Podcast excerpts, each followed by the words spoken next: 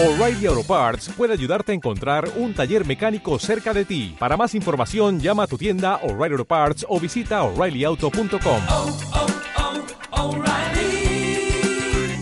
oh, Parts. Los tres chanchitos. Bienvenidos, chanchiteros del universo. Comienza.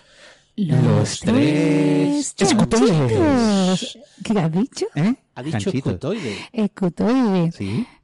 Hola, chanchites del universo. Eh, acabas de hacer un spoiler antes de que yo hablara. Lo Lo hemos anunciado en todas las redes sociales. Hemos dado una truña que no te veas. Pero es spoiler. Pero Eso tú es un imaginas spoiler. a alguien que dice, wow, le dice Evox. Ah, los tres chanchitos han subido un nuevo episodio y resulta que esta persona está metida en el fondo de la Tierra y no se ha enterado de que de la noticia del verano que son los scutoids o escutoides. Y entonces lo iba a descubrir y Pero ahora yo no lo veo estará factible ansioso esto de que diciendo, ¿qué alguien esté encerrado en el centro de la Tierra, ¿no? ¿Tú qué sabes? Hace menos calor que en Triana. Ya te digo yo, que en el núcleo de la Tierra hace menos calor que en Triana. A lo mejor ha ido a tomar fresquito. Bueno, pues hola, chanchites del universo y bienvenidos a nuestro tres chanchitos 88. Y nos aguantamos todo la rima porque, pues, ya sé que hay muchos poetas. Y no se puede hacer rima con el 8. Con el 8 no se puede hacer rima. Pues nada, vamos a decir poquitas cosas del número 88 porque como es un número par que no es primo, pues tiene muy poca gracia. Eh, Eso sí, es un número abundante, no es un número defectivo como todo Por lo que... fin, ¿no? Por fin. Y eso significa que si sumáis todos sus divisores, e- excepto él, o sea, el 1, el 2, el 4, el 8, el 11, el 22 y el 44, pues sale una cantidad que es más pequeña que 88. Y el 88 también tiene una propiedad matemática muy simpática, que es el número más pequeño cuyo cuadrado tiene los dígitos repetidos. Si queréis, pues como estáis en verano, os dedicáis a probar que eso es verdad, cogéis vuestro móvil y vais probando desde el 2 para adelante, calculando los cuadrados, hasta que lleguéis al 88, que es cuyo cuadrado es 7744, que es el primero, el número más pequeño, como hemos dicho, cuyo cuadrado tiene los dígitos repetidos. Qué maravilla. Y nada más, son las teclas del piano. Y hoy no me he mirado a qué elemento químico pertenece, pero da igual porque quiero pasar Pero rápidamente es que a esta altura ya los elementos químicos empiezan a tener a tener nombres muy raros. son más peligroso. inestables, ¿eh? Muy raro. Peligroso. Tiene una propiedad tan bonita, el 88, que no la voy a contar, porque la voy a guardar, porque la he descubierto curioseando sobre él y voy a buscarla porque me voy a montar yo una sección de otro programa que no sea este. Antes de empezar, bueno, sí, este ya lo puedo decir, es un programa especial de verano. Llevamos mucho tiempo sin grabar por motivos profesionales. Enrique está en la Universidad de Córdoba, yo he estado en mil viajes, Alberto también, o sea que no hemos podido, pero hemos hecho este esfuerzo en pleno agosto para, para hacer un chanchito. ¿Por qué? Pues por lo que hemos dicho ya al principio, porque ha saltado a todos los medios internacionales, sobre todo internacionales y nacionales, la noticia del verano, que es el- la descripción de los escutoides. Y en la hoja parroquial Medinilla también la han dedicado. También, también. Entonces, como este es el super descubrimiento del verano, pues vamos a hacer un... Y tenemos la suerte de que dos de los chanchitos han firmado el artículo que se ha ido publicado en Nature Communications y que ha dado lugar a toda esta este boom de noticias científicas en todo el mundo. Pues este es un programa especial que va a presentar Enrique porque él no está en el paper. ¡Oh! porque no va, que te queremos, ¿eh? Y... Habla por ti, ¿eh? Bueno, lo- yo lo quiero mucho. Así que vamos a hacer este programa especial. Y antes de empezar el programa, que ya de verdad que cuando me calle le voy a dar el maestro de ceremonias, va a ser única y exclusivamente Enrique Fernández Borja, nuestro chanchito físico. Recordad a aquellos que no lleguen hasta el final porque se le, los llamen para comerse la paella o porque se quieren ir a bañar a la piscina Qué rico. que si que lo vamos a eh, hoy vamos a hablar cuatro de los autores del artículo del artículo publicado en Nature Communication vamos a hablar en este programa pero que también estaremos cinco, ¿no? Alberto, corrígeme si me equivoco. Cinco de los autores estaremos en persona en Oh, primicia. Eso es una primicia porque lo acabamos de anunciar en la web y ahora vamos a empezar a dar la tabarra en las redes sociales para que no se quede nadie sin enterarse. En el evento que se celebrará en Sevilla los el próximo 21, los próximos 21 y 22 de septiembre. Hablo de Ciencia Jot Down. Ciencia Jot Down tiene un programa que os morís de gusto. eh, lo podéis ver en ciencia.jotdown.es. Ya hemos hablado de él en Lo este... de morirse de gusto es que es figurado. Es figurado, es figurado, pero te van a poner los escotoides a mil si vais al Ciencia Jordan. Es un programa espectacular. Lo único que hemos hecho es adelantar y eso por eso quiero anunciarlo, adelantar el comienzo del evento al viernes 21 a las 12 de la mañana, donde en una mesa redonda estaremos cinco de los autores del artículo de Nature Communications con un maestro de ceremonias fabuloso que es también Enrique Fernández Borja hablando de escutoides. O sea que empezamos a las 12, presentamos los escutoides, podéis preguntar todo lo que queráis sobre escutoides. Vamos a tomar una cervecita y empezar otra vez y seguimos. No Y comer tal vez, ¿no? comemos y comienza el evento a las 5, sigue, continúa el evento a las 5 de la tarde, todo ello en el CICUS, que está en la calle Madre de Dios, en el centro de Sevilla. La entrada es libre hasta completar aforo. Y No se re- pueden perder la primera charla. la primera charla no, la primera charla es la de los escutoides. No, no, la, esa es la Y luego viene, a las 5 viene Enrique al- hablando de la física de eh, las películas, ¿no? No. De, de las canciones de amor. Tampoco, pero vamos, ¿La da igual. cómo era? Ya te lo No me cuento todo de- acuerdo. De, las historias de amor, pero... la física, bueno, de las historias de amor. Ah, sí, también voy a hablar de películas. de- Exactamente. Es y que de yo sé que, y es que como me sé la charla, por eso ya me has contado un poco de qué va la charla. Bueno, el caso que la entrada es libre hasta completar aforo, la calle Madre de Dios, Ficus, 21-22 de septiembre. Hacemos- tenemos hacemos- una fila hacemos cero. las introducciones más largas que Buenafuente No, no, y. Berto Romero. eh, tenemos una fila cero que podéis mirar en la página web que, que hay que pagar. ¿Cuánto era, Alberto? 50 euros. 50 Luego euros está la uno. a, a cambio de, la- de ir a la cena y tal. Y Pero también este año como novedad tenemos la fila 1, que no recuerdo cuánto vale, pero muy poquito, 2 euros o algo así. Sí, de- de- no sé, algo entre 2 y 4 euros. Básicamente esa es para asegurarte que tendrás silla en el evento, aunque llegues un poco más tarde, ¿vale? Y nada más, pasamos a... Le doy paso al testigo a Enrique y le pregunto, como es habitual, ¿qué nos traes, Enrique? ¡Cochinitos! Y por si alguien no ha identificado la voz de este hombre ya más famoso que nadie, era Luis Escudero y es el investigador principal del artículo del que venimos a hablar, que el que nos ha hecho los cochinitos. Y así, ahora todo tuyo. ¿Ya?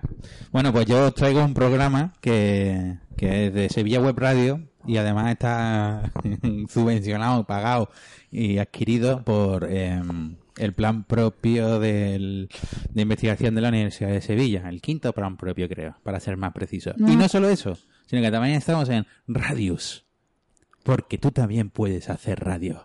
Radius. Yo me he acordado de todo eso, pero no lo he dicho porque quería centrarme. Porque quería ir rápido tal vez, ¿verdad, Clara? No, porque quería centrarme en los Bueno, escutoides. ah, vamos a centrarnos en los escutoides, va. Bueno, ¿qué- ¿qué sienten dos matemáticos cuando definen, encuentran en el pleno siglo XXI una forma geométrica nueva, tridimensional? Que por cierto, os tengo que decir que es mentira. El que es mentira. Bueno, espérate, eh, ¿qui- ¿quieres Bueno, que venga, primero responderme, ¿qué se siente cuando se descubre una forma mm, geométrica tridimensional? ¿qué habla Desde, desde el punto de vista eh, matemático, lo primero que hay que decir es que, claro, esto de descubrir una forma geométrica nueva es un poco, o sea, que ahora mismo nos sentamos aquí y sacamos 15, vamos, formas geométricas nuevas que no han sido descritas. Eso. Y es cuestión de ponerle nombre a... Si ponemos y esta forma así y esto así, pues te sale una forma. ¿Cómo o sea- lo llamamos? Grimoide. Sí, pero lo interesante no es describir una eh, forma geométrica que no ha sido descrita antes, sino y, eh, eh, el global del trabajo que lo que hace es decir que con las formas geométricas que se tenían anteriormente como modelo de las células de los tejidos epiteliales, no se justifican eh, lo que realmente se ve en dichos tejidos y que con esta nueva forma, digamos, pues sí que se dan una serie de propiedades eh, biológicas o de arquitectura de los tejidos y demás que no se pueden justificar con la forma como se representaban hasta ahora dichas células. Está. Entonces, eso, el trabajo en sí, yo tal como lo veo, y no sé si Clara me corregirá en esto, pues es muy interesante porque primero hay un cierto problema, ¿eh? Hay un problema de comunicación. Sí. O sea, ese problema de comunicación porque el lenguaje de lo eh, que hablamos es un lenguaje eh, muy apartado unos de otros, ¿no? Entonces eh, es necesario pues intentar conseguir un, mm, lenguaje común. Para ello también he de decir que nos ha ayudado mucho precisamente eh, algunos de los miembros no seniors del trabajo, porque tenían una formación un poco a caballo entre biología, informática y matemática, ¿no? Había gente de ingeniería de la salud y... ¿Qué puedes y- decir sus nombres Sí, también? bueno, eh, eh, eh, está sobre todo Pedro y Pedro- Pablo, los Pe- Pedro y dos, Pablo, los picapiedras. Me acabo de... que son los dos, pensar. eh, si uno mira el artículo, son los dos primeros Los que primeros aparecen en, autores, la, sí. en la firma ¿no? de los autores, ¿no? Y y creo que su participación, aparte de todos los modelos informáticos que han hecho y todo ese tipo de cosas, eh, me parece muy interesante porque han servido de, realmente un poco para eh, establecer un lenguaje común y, y hacer de, de nexo, de, de unión entre las dos disciplinas, como pueden ser las matemáticas y la biología, muy apartadas a veces, Ahí está. por desgracia. Eh, ¿Y por qué decías tú que es mentira? Porque ya te lo ha explicado Alberto, ¿no? No, no, no, no, no. Es porque en, en, en la figurita esa que hay en el artículo, que es de plastilina, Sí, que después maravillosa. no, luego no sacará de duda, maravillosa, la habéis pintado unos, unos filos negros muy gordos.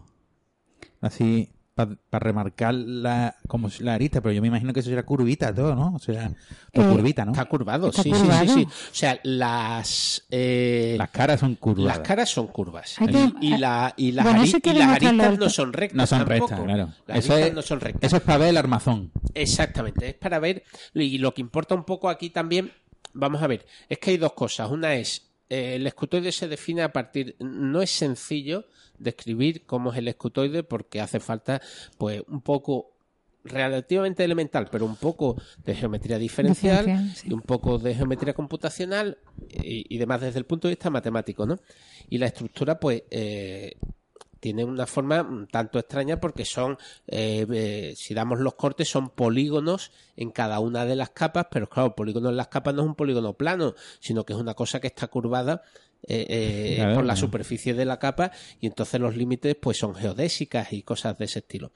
Pero eh, al margen de la forma real, lo que importa también, es muy importante que eso que es la figura de plastilina se queda muy bien, es que se vea que está un poco retorcido y demás, que las superficies no son Planas. planas y después también pues que existen distintas relaciones, que por ejemplo que en la cara de arriba, pues una de las especies de prisma estos pueden tener eh, eh, un polígono con seis aristas y el de abajo tener cinco y que existen diversos vecinos que se tocan entre ellos y demás. Vamos a Eso en la, en la infografía que ha sacado Pictolin. Es, me- hay una frase que, que, bueno que la gente está pidiendo ya que se haga camiseta que es buenísima que es buenísima que es un hexágono en la calle un pentágono en la cama es buenísima es buenísima Sí, y, bueno, ¿cómo, cómo habéis llevado, cómo habéis soportado la presión mediática de- del tema? De, ¿Qué es lo que más ilusión nos ha hecho de salir en los medios extranjeros, extranjeroides? Eh, Es bueno que al no principio, sé, que- o que sea, sido- es, sí. es que tenemos un grupo de, de WhatsApp. de WhatsApp que se llama Scutoid y sigo te- sigo yo a ver porque creo que te has quedado sin micro no a ver sigue Alberto No, habla no, no. habla habla Yo estoy hablando. Ah, perdón, estoy perdón, perdón. Bien, vamos, aquí veo que las rayitas salen y avanzan como que da gloria Perdón, verla. perdona, vamos. perdona. Entonces, es que pensaba que, que te habías quedado sin. Bueno, entonces cuéntalo tú. Estabas contando en nuestro grupo de WhatsApp que se llama Scutoid. Bueno, en principio dijimos, eh, eh, porque empezamos a ver que salían, que tenía una cierta repercusión en los medios. Empezaba el primer día, eso salió un viernes, 27 de julio. el viernes 27 de julio. A las Y 11 de la mañana, hora española. Y esa misma mañana, o sea, antes de las 12, ya había empezado a aparecer en diversos eh, medios, ya, em- ya empieza a tener una cierta impacto, ¿no? Porque la Universidad de Javier Buceta, eh, pues se sacó una nota de prensa eh, que enseguida tuvo una difusión tremenda. Entonces, Y la claro, Universidad de Lehigh, en Pensilvania, Lehigh, para darle en todos los Pensilvania, méritos. en- en a la universidad, que en- fue fantástica. En Belén. Eh, el nombre de la ciudad en inglés, es, eh, traducido al español, Sí. es Belén. Belén, campana Belén de como Belén. de, de los pastores, vamos. O como el de Lisboa, la Torre de Belén. Sí, pero Qué bueno pastelito de nata, niña. efectivamente. Oh. Y entonces, pues la verdad es que nos sorprendió muchísimo y dijimos, bueno, vamos a crear un grupo de WhatsApp para irnos poniendo los enlaces. Pero claro, eh, ese grupo de WhatsApp enseguida se queda eh, inútil ante la cantidad de enlaces y de referencias que había. Entonces hemos tenido que crear un documento de, de Drive. Drive para ir poniendo solo y exclusivamente los enlaces y el, el grupo de WhatsApp ese para comunicarnos entre nosotros pues todo esto que tú estás diciendo, o sea, que nos llaman de tal cadena, que llaman de tal. Sí que hay que decir que en general la respuesta en España está siendo eh, más lenta que en otros países, ¿eh? Pero también se mandaron la Porque nota de estaban prensa. leyendo el artículo. No, yo, yo mismo, o sea, la Universidad de Sevilla mandó la nota de prensa el lunes. El lunes, que no sé qué día era, 29, 30 de julio. Pero yo misma lancé la nota de prensa, lo que pasa es que tuvo menos repercusión que la Universidad de Lehigh, pues la mandé a los medios que conocía eh, cuando Nature nos dio el aviso, ¿no? Nos dijeron, el artículo se va a publicar el 27 de julio, y no, pero tiene que estar embargada la noticia hasta el 27 de julio a las 11 para nosotros, ¿no? Hora española. Yo la mandé, no sé si el miércoles o el martes de esa semana. Oh, claro, es que nosotros ya teníamos, sabíamos que el artículo estaba acertado, aceptado por Nature Communications y que iba a salir, lo que no sabíamos es cuándo. Pero lo que pasa es que pasaron un poquito de mí, francamente. Y los que nos pasaron pidieron que yo escribiera el artículo. Supongo también que porque están de, ¿De vacaciones? ¿te de vacaciones y tal. Vamos, que yo lo escribí con mucho gusto ah, porque creo que era un, porque creo, creía y creo firmemente que era un artículo que, aparte de que era una historia muy bonita de interdisci- ¿cómo se dice? interdisciplinariedad de, de esto, la- el resultado es muy bonito y va a tener mucha trascendencia. Pero creo que no estamos respondiendo en ningún caso a, a la pregunta que qué es lo más, que más ilusión nos ha hecho, pues no sé, el Stephen Colbert, no sé, a mí lo de Matt Parker, que salido en un vídeo de Matt Parker. Oh, qué guay. Eh, Eh, sí, New Yorker también. eh, Forbes. eh, eh, Forbes, eh, Newsweek, The Times, eh, Colbert, de Col- Londres. sí, Colbert os ha hecho un chiste, eso Eh, ya está. Colbert es muy, eso lo- y bueno, a mí me hace más ilusión como matemática salir en un vídeo de Matt, Matt, Per- Matt- Matt- que me lío, Matt Pa- Parker. Pero evidentemente yo creo Pero que, será más probable que sucediera. que, que Matt Parker me dijera que, Claro, que sería Claro, claro, claro, claro. O sea, que, que en su. que Matt Parker en- en supiera el- que yo existo. en el que en el mundo monólogo eh, de apertura de uno de los talk shows eh, Ah, más famosos del sí, mundo sí, sí, sí. aparezca Tu los trabajo. escutoides, o sea, Bueno, eh, o sea, y, que y sale la forma allí. y o que sea, hagan un meme. No, sale, ¿no? sale el dibujo de, o sea, sale la foto sale del- la plastilina de, de la Luisma. plastilina de Luisma, que en realidad decimos la plastilina de Luisma, pero no es de Luisma, era de Margarita, que se la, que se la apropió el padre. Bueno, pero la hizo Luisma. El escotoide es de Luisma, pero la, ¿Quién pagó la plastilina? ¿Margarita? Ah, pues no sabemos si Pues entonces, padres... ¿quién hizo la plastilina? Pues tú no sabes quién la pagó, ¿eh? Porque fue... Pues, o, con, muy, con mucha probabilidad, casi que seguro que fue Luisma. o la mamá. O la- bueno, pues la Eh, mamá. eh, el núcleo familiar. El nu- bueno, venga, pues la familia Escudero, Sí, que, y no me acuerdo del apellido de, de la señora yo tampoco. Mm, lo es- sé. es algo italiano. Ita- italiana, italiano. claro. No me acuerdo. Pero indagaremos. periodismo, más periodismo. Más periodismo. que, eh, bueno, eso, que, que y Bueno. vay- vay- vayas... No, que salió la, que estaba más corta, la foto de los escutoides de Luisma, de plastilina, y luego habían hecho un meme con un grupo de rock que el- el- era lo Discutoids y- no, no, se llama Twisted Prism el grupo y era la Twisted guitarra, la las gui- guitarras eran Mm, escutoides. era- eran escutoides. escutoides. Eso estuvo muy simpático. Bueno, y a mí me ha hecho muchísima ilusión, pero eso no tiene nada que ver con el descubrimiento, sino con, bueno, no sé, con, con, con mi faceta esta que yo le di con un tiempo que es divulgativa. Fue un tuit de Rosa Montero, pero no lo voy a decir porque me da mucho pudor, pero que, que me gustó porque alababa la forma en que yo lo había contado y que Rosa Montero, que es una gran escritora, alabe la forma en que tú escribes las cosas, pues bonito. Pero eso no tiene que ver con los escritores, ¿Qué- eso es de mi ego. Qué- De mi ego que no, no cabía, de, ya no cabía los pantalones antes del tuit, pero después del tuit ya me los tuve que quitar. Sí, Sí, sí, sí. Bueno, y no damos más detalles. vale, gracias. Venga, te Eh, dejamos Bueno, que siga. también eh, nuestro ministro de, ci- de Ciencia, Retuiteó a la Universidad de Sevilla. retuiteó la noticia dada por la Universidad de Sevilla. O sea que Y también el, eso y- tuvo. y el Ministerio de Ciencia. Sí, Both, both. los dos. O sea, el ministerio, pero digamos que el ministerio es más sencillo, pero la cuenta personal del ministro de, también la, los retuiteó, vamos. de Pedro Luque. Eh, Pedro Duque. Ah, Duque. Venga, sigue.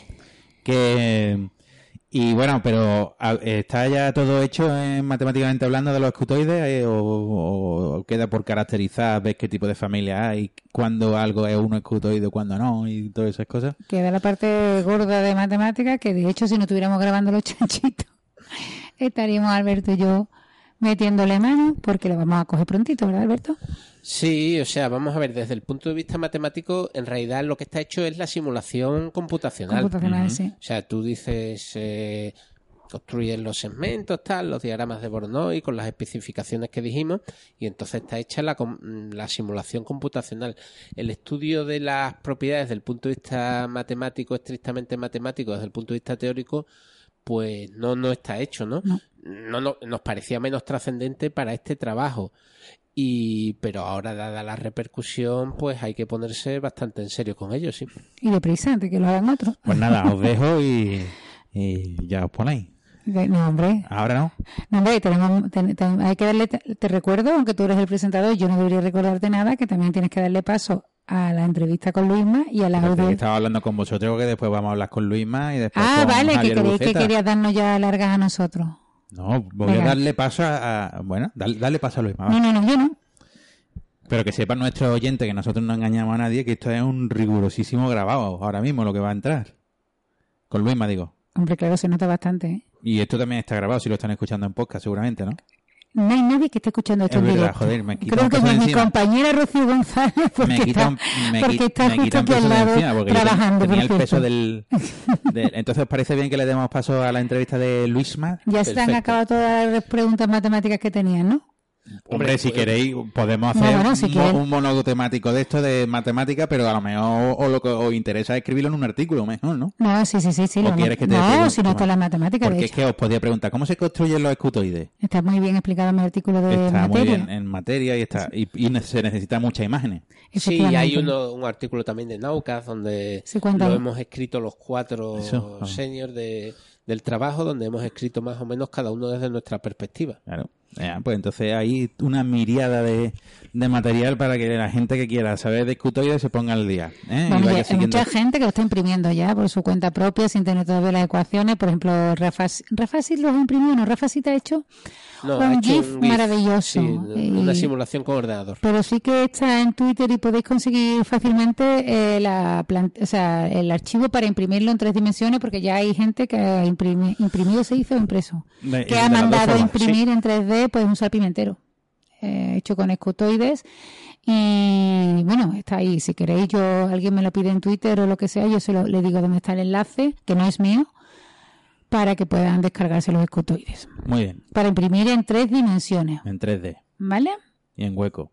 Efectivamente. Entonces, en- entonces ahora le damos paso a- al IP del tema, ¿no? A Luis es. Pues Bueno. den- de- dentro grabación. Bueno, espera, antes de la No. grabación tengo que aclarar una cosa, que es que eh, esto era por teléfono, él está en la sierra de Sí, Cádiz de- y demás, y eso, la calidad no es óptima, pero creo que se entiende Se relativamente entiende, bien. se entiende. Así que nada, dentro Luisma. Adelante. Hola, buenas. Eh, hoy estoy muy contento porque estoy con tres de los españoles del verano. Son Cospedal, Soraya Sáenz de Santa María y Pablo Casado. Hola, ¿qué tal? Los tres latinos, No, no, no, no, no, son los otros tres españoles del verano. Pues Pablo Casado para Alberto. Yo no, no, no, por favor, ese no. No, no, no, no. Estoy con Luisma Escudero, Clara Grima y Alberto Márquez que no han sacado la canción del verano, pero han sacado la forma geométrica del verano. Y la canción. ¿Y la canción? El escutoide, el escutoide, Sí, el amigos. escutoide, el escutua. Bueno, hemos venido a hablar de escutoides y la primera apreciación va para, para el IP, el jefe, el, el- el dios supremo del cotarro, que es este señor que se ríe de fondo. Y Lu- Luisma, ¿estás bien? Estoy bien, estoy... No, no, no puedo decir estoy sentado, estoy de pie, pero Sí. estoy bien, estoy bien. Muy bien, y que, que- una pregunta, que así, bueno, decirle a todos nuestros oyentes que se pueden descargar gratuitamente eh, el artículo y de Nature Communication, ¿cómo se llama el artículo? Uy. No me acuerdo. Scutoids no sé qué. Escutoides es del Scutoids, uh, Geometrical Solution Eso, eso, sí. for 3D, for 3D Packing, ¿puede ser? Eso, eso. Bueno, Es que que está- nos hicieron cambiarlo en el último momento el título. Bueno, Pero sí, tiene, tiene que ser algo así. bien, pues Luisma, ¿por qué empiezas a estudiar esto? ¿Esto qué, qué- qué te lleva a ti a interesarte sobre la forma de la celulita de los epitelios? Bueno, pues eso realmente es porque, porque es un problema fundamental en, en, en biología, en la, en la vida. O sea, el, el cómo se organizan los epitelios es algo que ocurre desde, desde el cigoto hasta el organismo adulto un montón de veces durante el desarrollo. Y es un proceso que tiene que estar exquisitamente bien regulado porque si no, eh, ese, organismo no se va no se va a formar correctamente y normalmente es que no, no llegará ni, ni a nacer. Entonces, estamos preocupados por este fenómeno desde un punto de vista eh, de la organización, primero en dos dimensiones y luego en este último trabajo en tres dimensiones. Cómo esas células se van ordenando de forma que el tejido va cambiando de forma para avanzar en el desarrollo de este órgano adulto que suele ser muy complejo, suele tener una estructura externa, pero más interna, compleja. Ajá. Y hasta la fecha, entonces, lo que se sabía o lo que se intuía era que las celulitas eran, pues, cubitos y pol poliedros, ¿se dice? Prismas. Ah, es prismas, prismas, es verdad. Poliedros son planos, ¿no? Eh, prismas o, o- o pirámides truncadas, que, ¿cómo se llama eso? Frustum. Frustum. Que es una cosa que me ha gustado mucho, no lo conocía. No, ni yo, hasta que, hasta que, lo, hasta que nos pusimos con ello. Eh, en biología se le llamaba forma de botella, bottle shape, pero si el término matemático se supone que es eh, frustum. Frustrum. Ajá. El Y, Frustrum pecador. Bueno, entonces, por lo que tengo entendido, vosotros ya lo- en biología ya habíais visto que, que, que cuando mirabais, por ejemplo, una capita de epitelio, ¿no? Es decir, en- y la mirabas por arriba y por abajo, que es lo que vosotros llamáis basal y apical, ¿no? Sí. Que había células que no estaban donde correspondían, ¿no? Que las de abajo no correspondían con las de arriba, las caras, ¿no? La- la- la- Eso fue lo que nosotros lo que nosotros vimos. Eh, el, el tema es que en biología, cuando se han analizado lo- los epitelios, normalmente se ha hecho, para estudiar la organización, se ha hecho en dos dimensiones.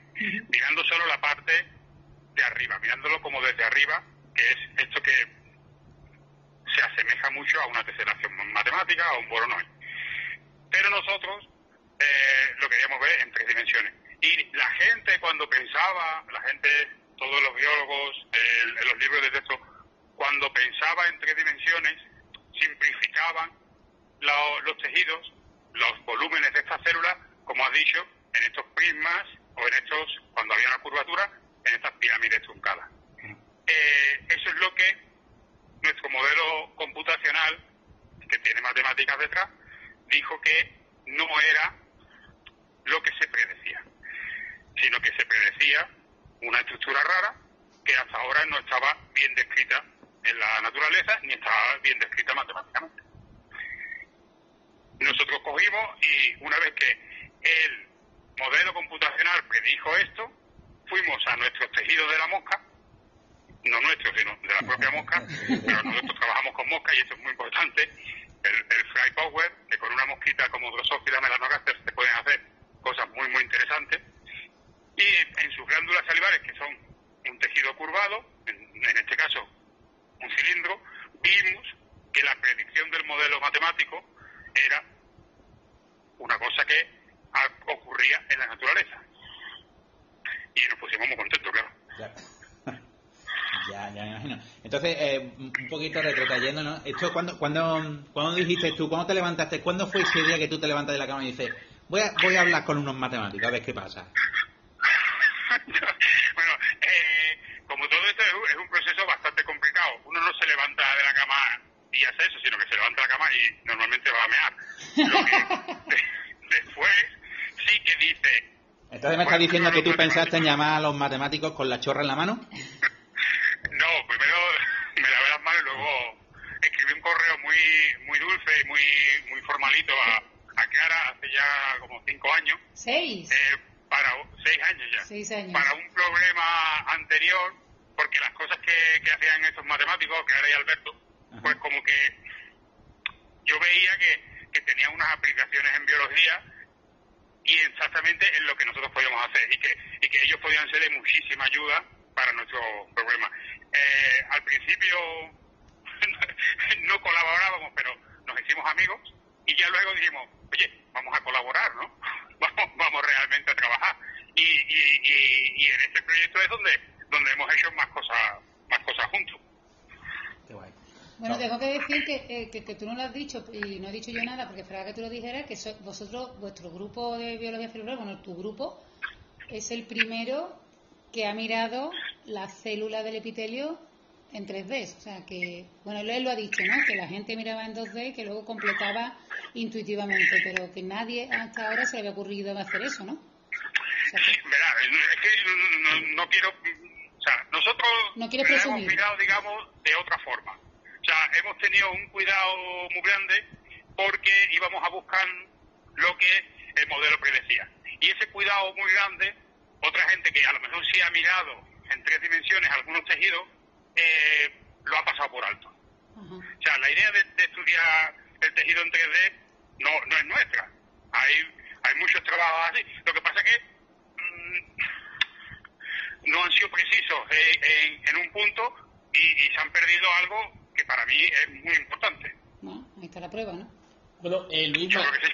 ¿y por qué es importante? O sea, eh, desde el punto de vista biológico, eh, ¿por qué es importante? Bueno, desde el punto de vista biológico, eh, mm, tiene que ser importante porque está ahí por la evolución. Y si eso se ha quedado ahí en la evolución, es porque es importante. Eso es un, argumento circular, pero es que la evolución para mí es, tan poderosa, que, poderosa que, que lo justifica. Luego está el argumento biofísico de, de- de nuestro compañero Javier Buceda, que luego, que luego se que va a explicar un poco el tema y no le, no le voy a pisar. Él demuestra que hay un- una ventaja para las células y, y los organismos mm, quieren esas ventajas y eso es lo que mueve la, la evolución. Entonces, biológicamente, solo por eso ya es relevante. Pero además es que abre un montón de opciones que no se estaban teniendo en cuenta ahora. Y es que si una célula se comunica con sus vecinos y tú pensabas que los vecinos eran unos, pero ahora nosotros decimos que los vecinos son unos por un lado y otros por otro, la célula se está comunicando con más células, está, está teniendo más amigos con quien comunicarse. Y tú no lo estabas viendo. ¿Por qué? Porque pensaba que la célula era un prisma, que no era un escutoide. Al saber que la célula es un escutoide, esto va a tener implica- implicaciones en comunicación entre las células, en cómo las células están ordenadas para dar la forma y una serie de cosas que hasta ahora no se estaban teniendo en cuenta y yo espero que por eso nuestro trabajo sea un punto de reflexión y que cambie mucho en el futuro. Vale, o sea, pero y también la- eh, eh, digamos que la red de comunicaciones entre las células en los tejidos epiteliales se ha complicado de sobremanera, porque antes era una estructura más o menos plana y ahora resulta que no es- se tiene esa tal estructura plana, ¿no? Mm, plana en términos de ay, Eh, exactamente, sí. Quiero decir, eh, si pintamos eh, cada eh, célula con un punto, ¿no? Lo representamos por un punto y, y pintamos una raya entre dos puntos, si las dos células correspondientes se tocaban, antes el, el grafo resultante era plano y resulta que ahora se ha demostrado con este trabajo que el grafo resultante no tiene por qué ser plano. Ahora el grafo resultante se parece más a los grafos que pinta eh, la sobrina de Clara. Totalmente, totalmente. Al final siempre saben los grafos, tú. Es que la- los grafos están en todo. Especialmente si los buscas. Especialmente si los buscas porque no hay nada más apañado con grafos. Y si estás viendo de cosas que se unen unas con otras, es muy salen difícil. ¿no? grafos, salen O sea, vamos a ver, eh, eh, por recapitular un poco, hasta ahora, debido a, la, a la- cómo se representaban las células o mediante eh, eh, prismas o frustrum y demás, resulta que los vecinos, los vecinos de una célula en la, en la cara apical tenían que ser los mismos que los vecinos de esa célula en la, en la cara basal y en cualquiera de las capas intermedias.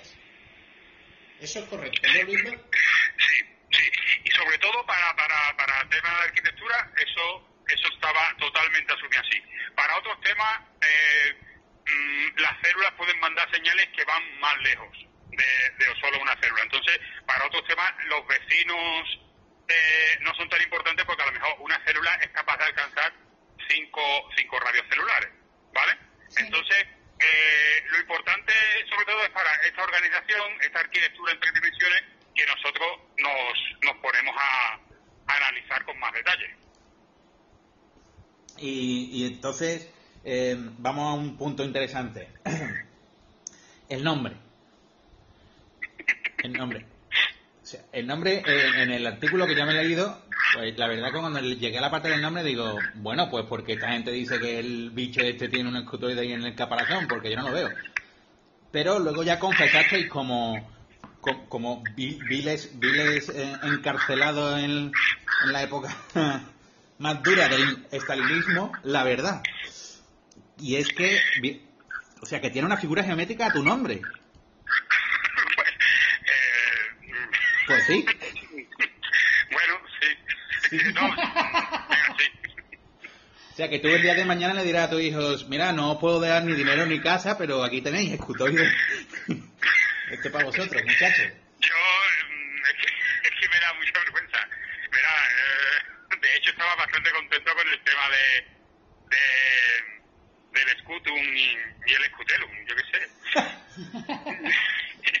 La cosa es que eh, hubo un momento, es que todo esto se puede datar y esta historia no, no, no, no sé si incluso ni, ni Clara ni, ni Alberto la, la conocen. Hubo un momento que yo di una charla que, que, que llevaba con mucha con mucha ilusión, que fue en septiembre de hace, de hace dos años, que, que, que se le contaba esta historia a todos los PI de, de de, de España, en un congreso que hacemos cada, dos cada dos años. Y yo llevaba mi diapositiva preparada en la que decía, esto no es, no es un prisma, no es un frustrum, no es un prismatoide, y tenía el dibujo de, del escutoide con una interrogación debajo. Entonces, un amigo mío que se llama Paco Martín, muy famoso entre los, los moscólogos, por muchas razones, eh, cuando yo dije, y aquí tenemos esta figura que es lo que se da a la naturaleza y que no tiene nombre, él gritó desde, desde, desde, el, desde el público, ¡el escutoide! Y ahí se quedó. O sea, a, a mí me encantó. no puedo no puedo decir que, que, que no. Y, y a partir de ahí digo, pues, pues sí, pues se le podía llamar. Lo que pasa es que, claro, luego escribir eso en un artículo científico, pues ya le tienes que echar mucha cara, sobre todo cuando tú mandas el artículo, que el artículo está eh, sin aceptar, ¿no? Porque alguna vez que está aceptado, si lo pudieras cambiar, dice, mira. Entonces, mm, vimos esta similitud con, con el tórax, el principio de la mosca, porque yo he, visto durante mi carrera científica muchos tórax de la mosca, porque yo hice la tesis mirando tórax de la mosca, una cosa muy, muy interesante. Sin Y, y nos pusimos a decir, "Ah, pues mira, realmente tal. Y después uno de los reviewers saltó con que teníamos razón, con que se parecía mucho a- al tórax de, de este cetónido que hemos puesto en, en la figura de- del artículo. Y la verdad que estoy muy contento en que un paper que es de mosca no tenga ninguna mosca, pero tenga un escarabajo, ¿sabes? Un escarabajo. La verdad que si ya juntamos con la figurita de plastilina, pues bueno, pues... Ah, esa otra cosa que eh, quiero decir, la repercusión mediática que está teniendo el, el tema este escutoidal está siendo impresionante. O sea, habéis llegado a, a Colbert, ¿no? Colbert, que saca la imagen del escutoide de plastilina que hizo Luisma. O sea, que tú, Luisma, hiciste un dibu- una esquemita de plastilina, un- una maqueta, y eso habéis tenido la poca vergüenza de ponerlo en un Nature Communication. Efectivamente. que, o sea, me, acuerdo cuando, cuando yo era el único en, en la carrera que no tenía ordenador y, y- y máquina de escribir y era el que entregaba el que entregaba los, los trabajos de ecología a mano con, con un boli verde muy bonito. Del Betty. Sí, claro, del Betty. Y aquí, pues era igual, o sea, no tenía acceso a una impresora 3D que, que pudiera hacer eso digo, esto no me va a parar, yo necesito entender la forma. Y la verdad que, que, que le di muchas vueltas y amasé mucha plastilina antes de que, de que saliera, pero pero salió, salió y, y nos ayudó mucho a, a visualizarlo y a, y, a, y a entender y a entender que realmente era así y que el- lo que el modelo estaba pintando era eso. La verdad que, que, que nos vino muy bien. Bueno, y ahora va- vais a seguir mirando cosas de escutoides o ya aquí lo dejáis para que el resto de la humanidad siga mirando el- y abriendo camino.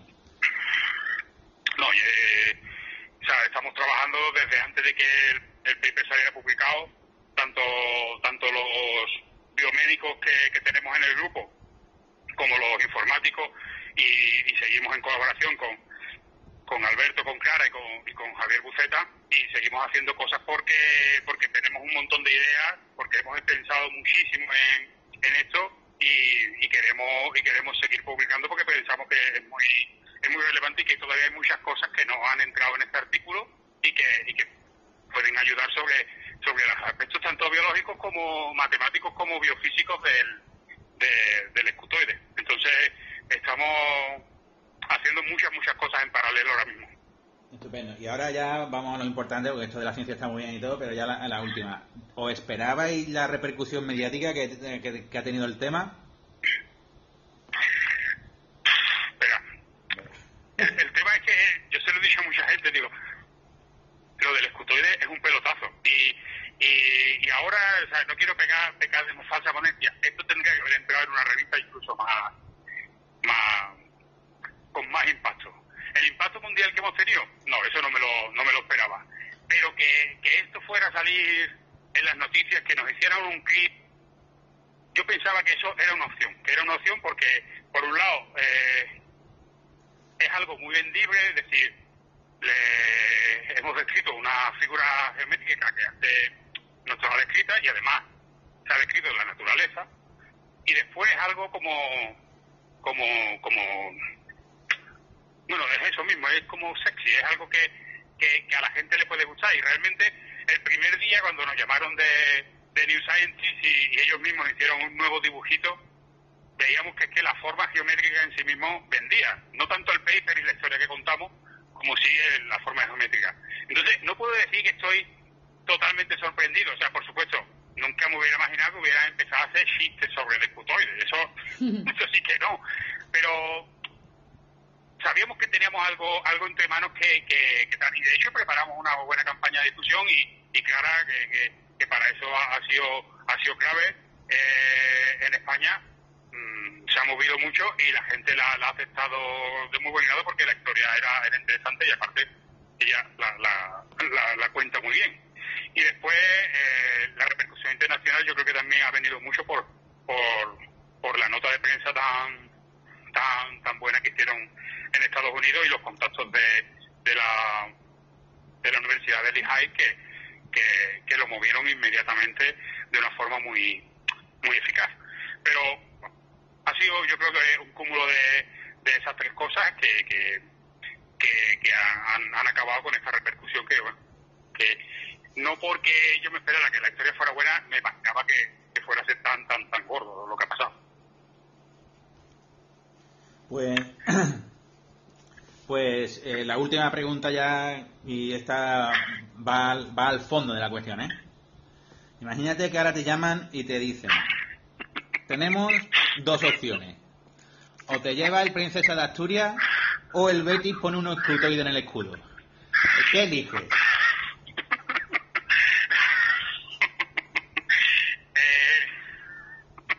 No sabe. no sabe. el, escu- el escutoide del escudo se queda Pa' Se queda para siempre.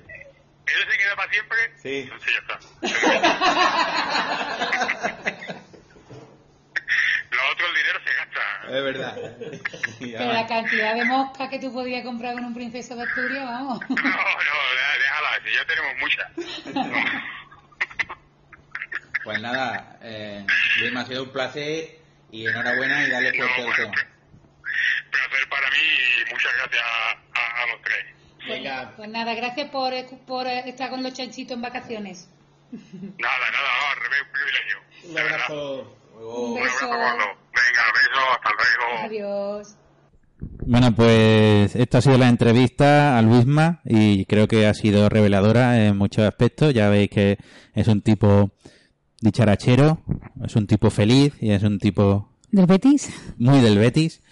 Y bueno, hemos tocado la parte matemática, ya nos ha hablado el IP, que se puede decir que representa la parte más biológica del tema. Y por supuesto nos faltaba la última parte, que es la parte relacionada con las propiedades biofísicas de estos cacharros, de estos escutoides, de estos tejidos, vamos, más bien de los tejidos que en los que se desarrollan los escutoides o los que conforman los escutoides. Y esto ha sido llevado a cabo principalmente por Javier Buceta, físico que trabaja en la Universidad Estadounidense de Lehigh. Y aquí sí que ha tenido a bien mandarnos unas palabras, cosa que agradecemos mucho, para explicarnos el contenido físico del artículo. Así que, cuando quieras, Javier. Hola chanchitos, os habla en conexión rigurosamente en diferido desde Estados Unidos, Javier. Eh, y estoy en Bethlehem, que es una ciudad pequeñita que está entre Filadelfia y Nueva York, en la Universidad de Lehigh. Yo estoy en el Departamento de Ingeniería Química y Biomolecular y también en el Departamento de Bioingeniería. A pesar de que suena todo muy ingenieril, lo que hago es ciencia básica desde mi formación, que es física aplicada a sistemas biológicos. Bueno, pues os voy a intentar contar cómo hicimos esta aproximación a los escutoides desde el punto de vista de la física. Y para eso, sin tener imágenes va a ser un poquito complicado, pero voy a poner lo mejor de mi parte y vosotros vais a tener que poner también un poco de imaginación para intentar ver lo que os quiero explicar. Pues bien, ahora imaginad lo siguiente. Voy a empezar con una cosita muy sencilla que es lo que se llama el concepto de tensión superficial, que todo el mundo conoce, que es la que explica, por ejemplo, por qué las pompas de jabón son esféricas. Y lo explica porque uno lo que quiere es ahorrarse cuanta más superficie posible y ese ahorro de superficie se traduce en una serie de fuerzas que hace que termine que la pompa de jabón sea esférica porque es la mejor manera de empaquetar algo gastando la mínima superficie. Muy relacionado con el concepto de tensión superficial está el concepto de tensión de línea, que es igualito igualito, pero en este caso lo que uno quiere ahorrarse es la longitud de algo. Entonces, imaginad que tenéis dos puntitos en el espacio y queréis definir cuál es la curva que define o que me ahorra o es más corta conectando estos dos puntos. Esa curva es la geodésica, que en geometría euclidea no es más que decir que es una recta. La recta es el camino más corto entre los dos puntos y por tanto es la que me ahorra más tensión de línea, más energía. Este concepto de tensión de líneas ha demostrado que es muy importante cuando uno está estudiando empaquetamiento celular porque está relacionado con la energía que gastan las células para empaquetarse unas con otras. Imaginad que estáis mirando un tejido de estos epitelial desde arriba o mirado en un plano determinado. El plano me refiero desde lo que es la parte de arriba de las células a la parte de abajo cojo un plano, una sección y básicamente yo lo que estoy viendo ahí es un sistema que está formado como por teselas poligonales.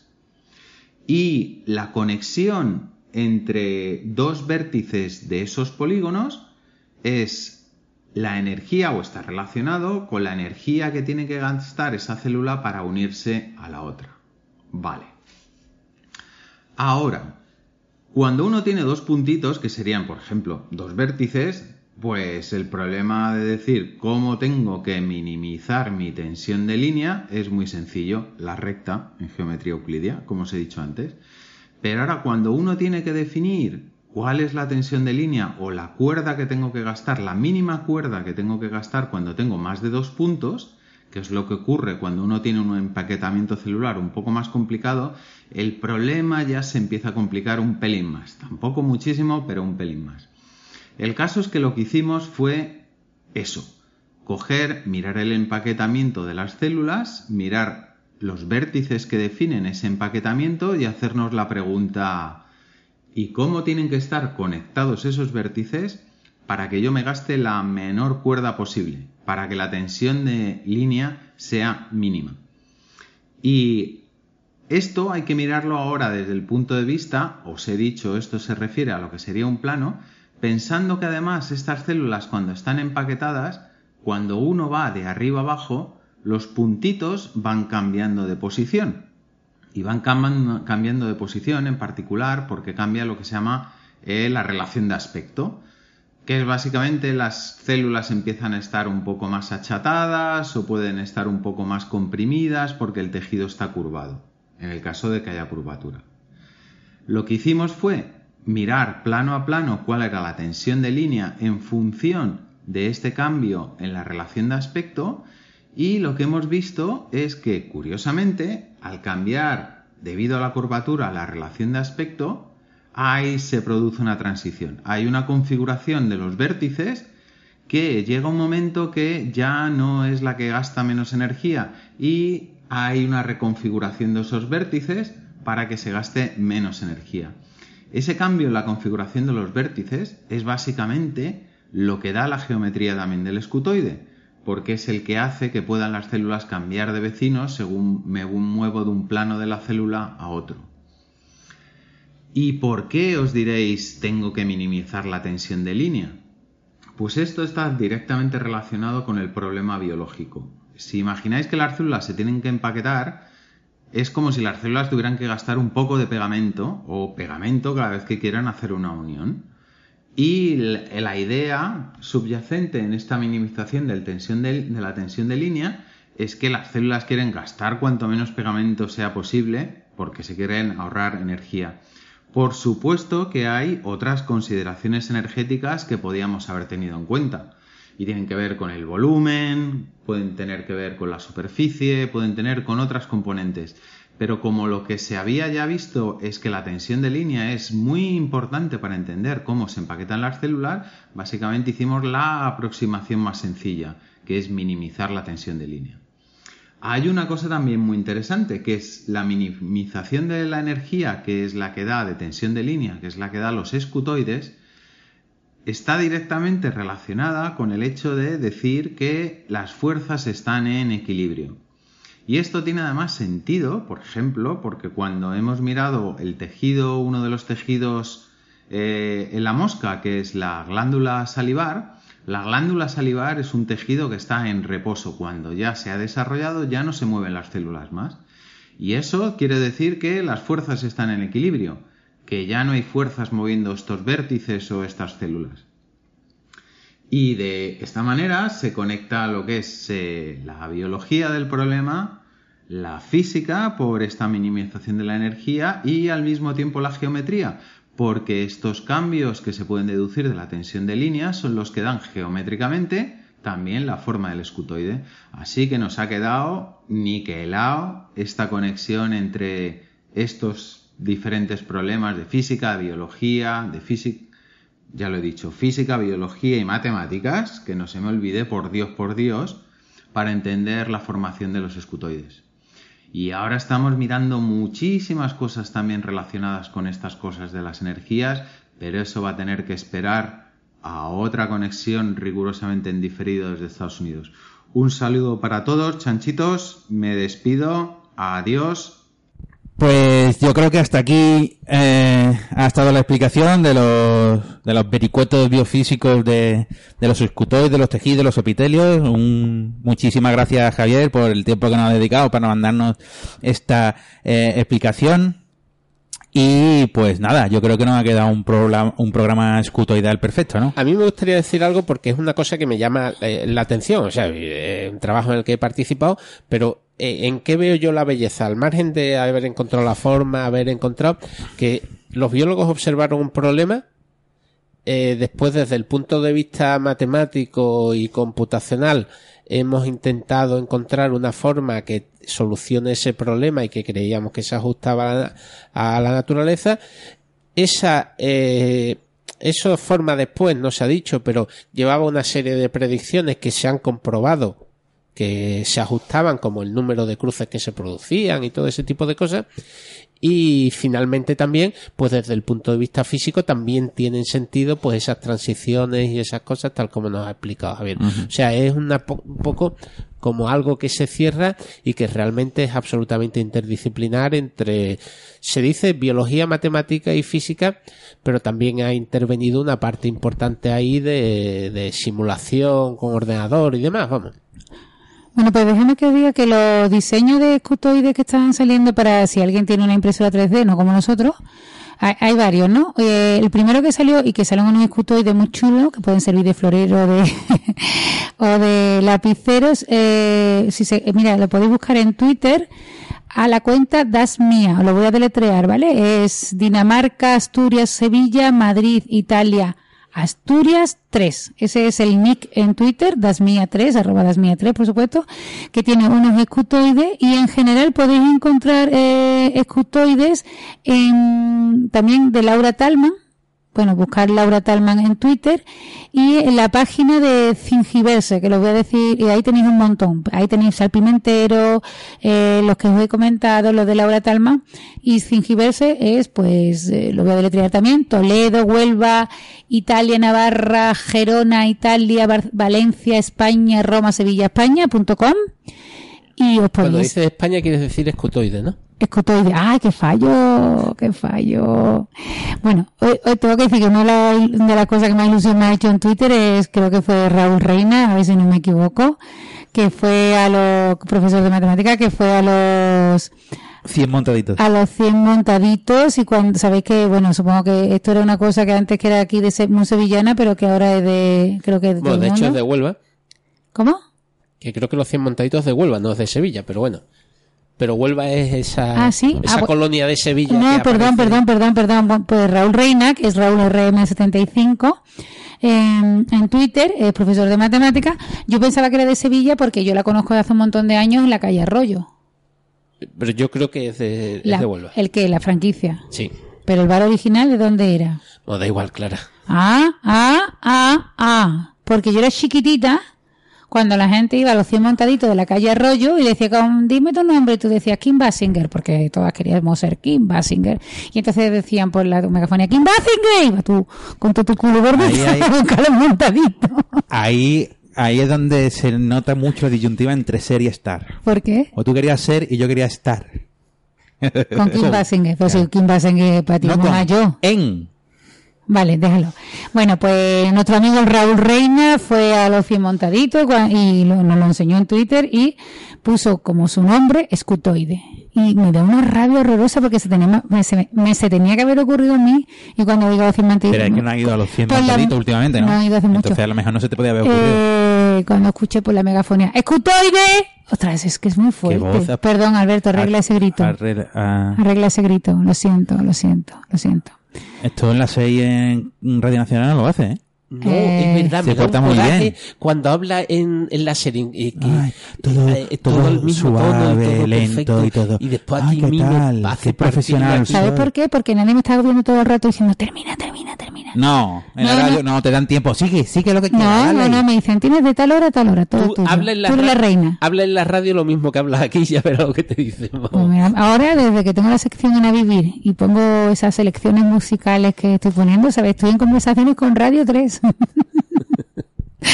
en serio, un programa de música. Toda la música que te pueda. Arrejunta toda la música. Se va Bueno, a llamar señores. mm, Música Caótica. Se va a llamar mi programa. Señores, ¿algo más? No, No, vámonos que bien. ya todo el mundo querrá irse a la piscina o a, o a la montaña a hacer escalada. Pues hasta aquí ha llegado. Los, los tres tres escudos. escudos. Lo has dicho mal, Alberto. No, bueno, un poquito. Ven.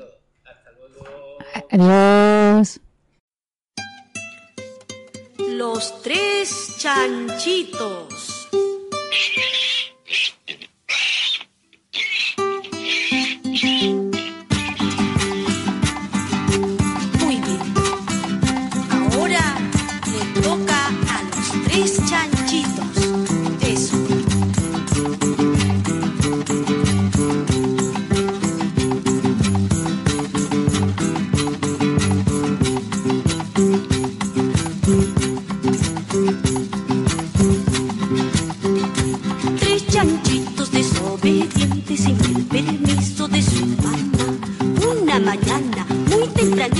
Se salieron a pasear.